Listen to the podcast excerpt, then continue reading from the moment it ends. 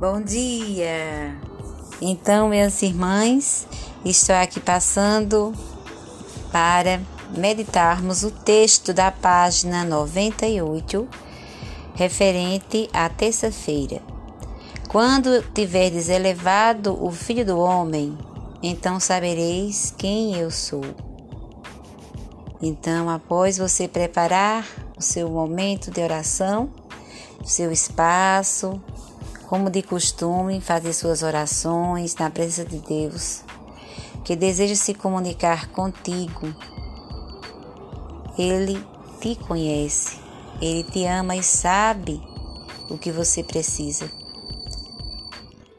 Então, no silêncio interior, relaxa o corpo, respiro e Respiro pelo nariz. Seguro um pouquinho e solto pela boca.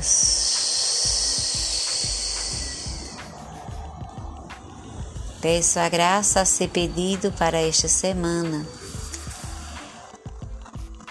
Que o Senhor nos ajude a sermos instrumentos de paz do diálogo e da unidade onde estivermos. Então, após ler com calma os textos indicados para hoje, abro meus ouvidos à voz do Espírito. Vinde, Espírito Santo, encher os corações dos vossos fiéis, acendei neles o fogo do vosso amor. Senhor, enviai o vosso Espírito e tudo será criado e renovareis a face da terra. Oremos, ó Deus, que instruísse os corações dos vossos fiéis com a luz do Espírito Santo, fazer que apreciemos retamente todas as coisas segundo o mesmo Espírito e gozemos sempre de Sua consolação. Por Cristo, nosso Senhor. Amém. Continuamos no templo. Preste atenção ao rosto de Jesus e tento descobrir seus sentimentos. Observo os discípulos meio confusos e apreensivos e a tensa agressividade dos judeus que o atacam. Qual é o meu sentimento? Há situações na vida em que experimentei sentimentos parecidos? Peço ao Senhor que me ilumine com sua luz. Uma primeira afirmação de Jesus gera perplexidade nos ouvintes. Eu me vou, e vós me procurareis, mas morrereis no vosso pecado. Para onde eu vou, vós não podeis ir. Para onde ele, ele irá? Acaso irá se matar? Para maior confusão? Jesus afirma que eles permanecem, ou seja, eles pertencem ao mundo diferente, a mundo diferentes. Vós sois daqui de baixo, eu sou do alto. Só não acrediteis que eu sou. Se não acrediteis que eu sou, morrereis nos vossos pecados. No Antigo Testamento, o eu sou aponta para divindade. Uma segunda afirmação de, Je de Jesus aumenta a falta do, do entendimento.